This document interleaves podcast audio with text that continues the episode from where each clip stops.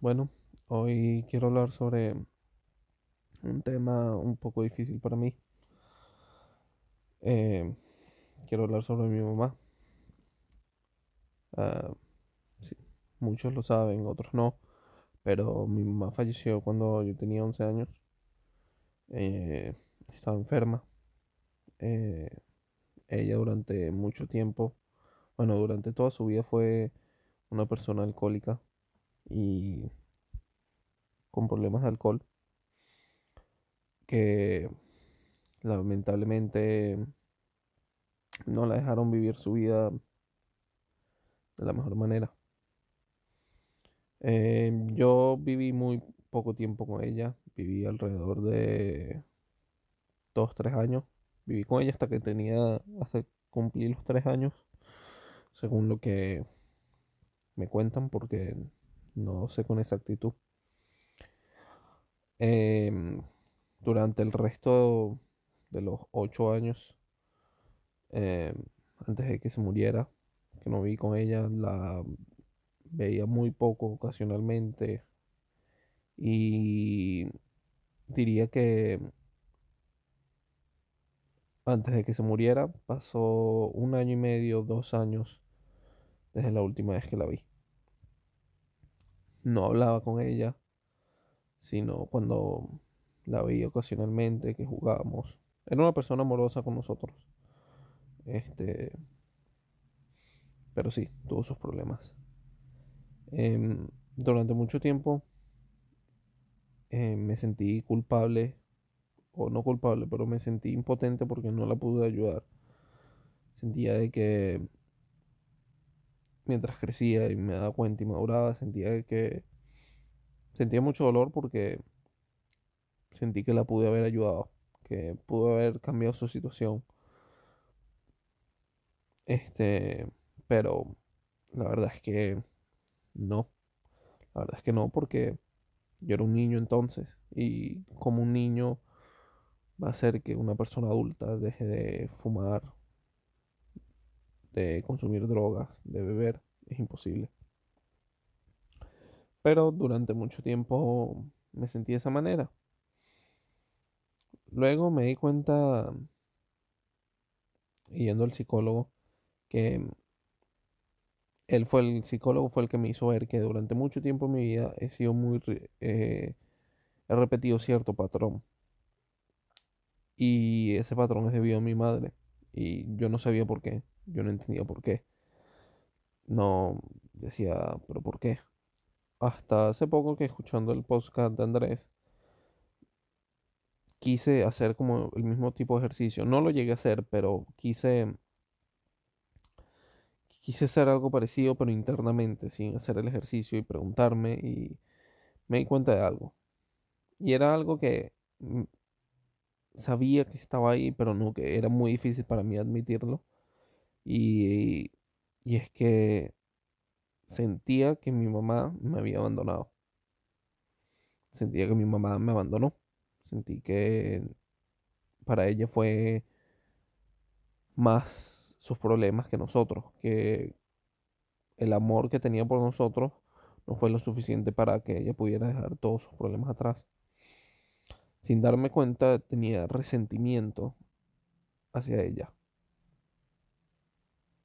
Que es algo que no que es algo que fue también creado por mucha gente externa, por mucho, mucho que la, mucho que la gente decía eh, mientras iba creciendo, cosas que a lo mejor no me acuerdo ahorita, pero hablando, teniendo una conversación con mi hermana y con mi papá, me di cuenta de eso, de que mucha gente mientras crecía se nos decía pues que mi mamá no nos quería, que no pudo dejar las, sus adicciones por nosotros y creo que eso se fue creciendo en mi cabeza poco a poco sin que yo me diera cuenta y estuvo en mi subconsciente.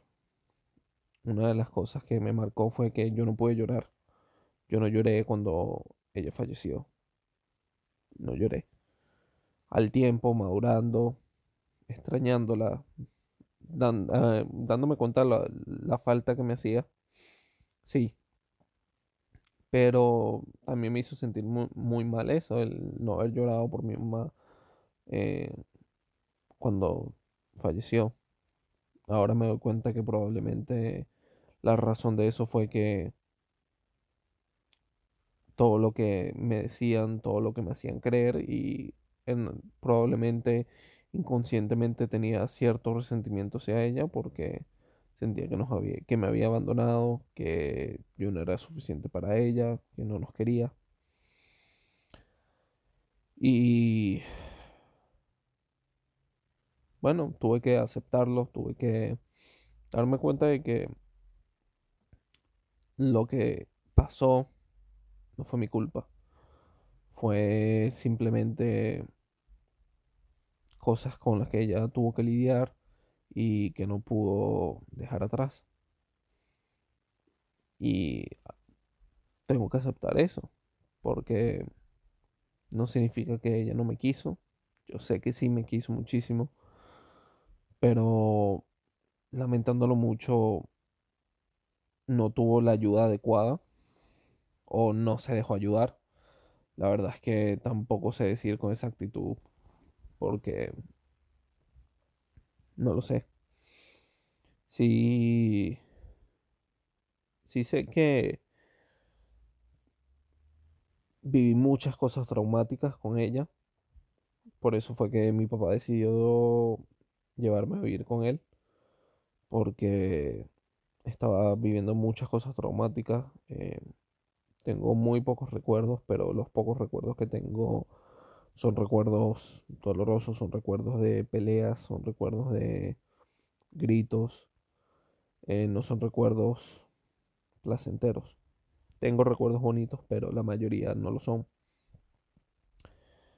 Em, me acuerdo mi mamá después de peleas sacarme a la calle descalzo.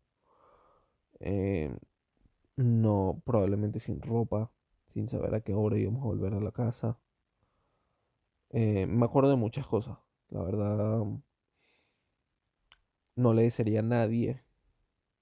La verdad es que pasar por ese tipo de cosas porque es algo que se te queda grabado aunque tú no quieras, es algo que te marca durante toda tu vida.